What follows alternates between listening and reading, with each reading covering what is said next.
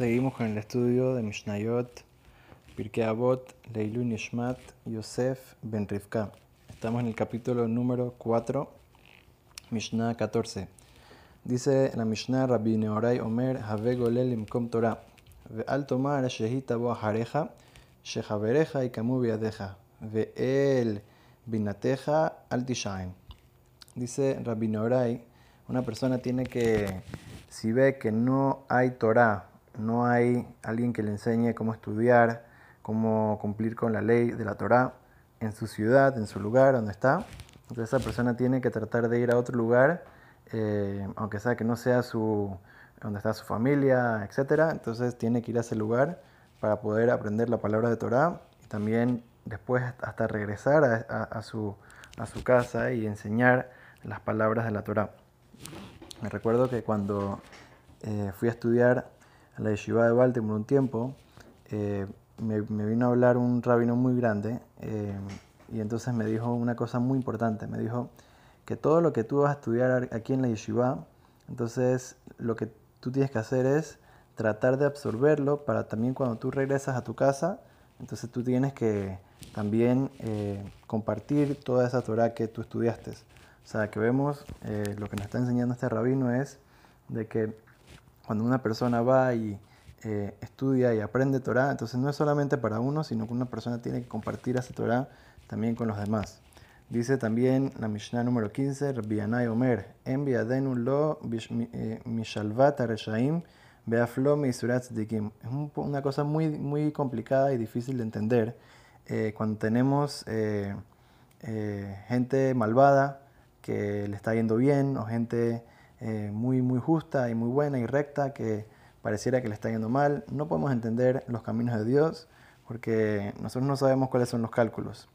Rabbi Matías ben Harash Omer, Rabbi Matías ben Harash dice lo siguiente, Hebe Magdim Beshalom Koladam, una persona siempre tiene que saludar primero, siempre ser el que eh, saluda con una sonrisa, etc. Bebes Zanabla Arayot, Rosh Una persona tiene que siempre tratar de juntarse con gente con gente correcta y con gente buena, aunque sea que sea lo más chiquito en comparación con ellos, y aunque sea que no sea lo más grande que hay frente a ellos, eh, es mejor eso que ser eh, una persona honrada y todo, pero con gente que no son correcta y con gente que no le va a hacer buena influencia.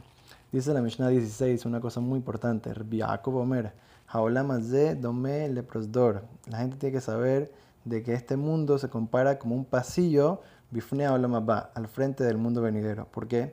Porque el mundo principal no es este mundo, sino el mundo venidero. Entonces, por lo tanto, Atkenatz Mehabe Prosdor, una persona tiene que prepararse en este, eh, en este pasillo para poder entrar al salón que es lo principal. O sea, que en este mundo tenemos que preocuparnos por prepararnos para el siguiente mundo, que es preparándonos cumpliendo con la Torah y con las mitzvot. Dice la Mishnah 17, Huaya Omer, Yafesha Ahad Masim Tovim Mikol Haye Una persona tiene que saber que un pequeño momento en este mundo, estudiando Torah y cumpliendo la palabra de Dios, haciendo buenas acciones, es más grande que todo el tiempo que va a estar en el mundo venidero. ¿Qué significa esto? Significa que no está hablando del pago, sino que está hablando de que en este mundo nosotros tenemos la oportunidad de seguir creciendo y seguir aumentando. Pero cuando ya uno llega arriba, ya se acabó la oportunidad de seguir creciendo. Ahí es el momento para recibir el pago. El pago es increíble, pero no se compara con eh, eh, la oportunidad que tenemos en este mundo de poder seguir creciendo y seguir acumulando mitzvot. Pero el placer que viene después en el mundo venidero, por cada mitzvah y por cada buena acción que uno hizo, eh, no se puede comparar con todos los placeres que hay en este mundo. Dice la Mishnah número 18, Rabbi Shimon ben Elazar Omer, Alteratzet Habereja Beshat Kaso. Una, una cosa súper importante eh, que entra con la psicología de la persona. Cuando una persona está brava, no lo tratas de calmar en ese momento. Que se calme solito y después lo tratas de pedir perdón o lo que sea si hiciste algo malo porque si lo vas a tratar de pedir perdón en ese momento, entonces ¿qué va a pasar? Entonces al final la persona se va a poner más brava contigo y te va a decir, no te perdono, te perdono menos. Entonces Tienes que tratar de que se calme la persona y después le pides perdón.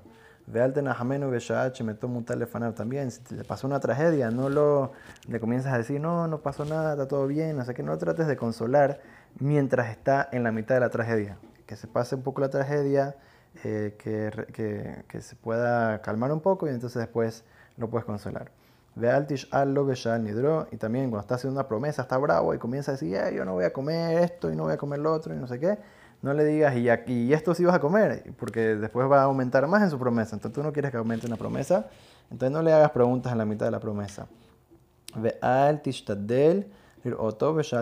Cuando una persona está haciendo algo que es malo, algo que no es bueno, es negativo para él, etc., entonces tienes que, tener cuidado de no estar observándolo, etc., porque la, la, persona eh, cuando, cuando lo observa, entonces eh, va a ser... Eh, eh, le va a hacer muy mal a su conciencia y, y, se puede deprimir, etc.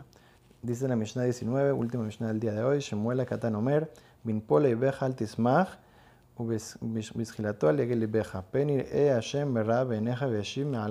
Nos recuerda un pasuk en Mishle que dice lo siguiente, cuando una persona ve a su enemigo que se está cayendo, le está yendo mal, etc., no, no te deberías de, eh, no te deberías de alegrar aunque sea que, aunque sea que es una persona que no te cae bien, etcétera, tienes que tratar de no alegrarte por, por, su, por su caída. ¿Por qué?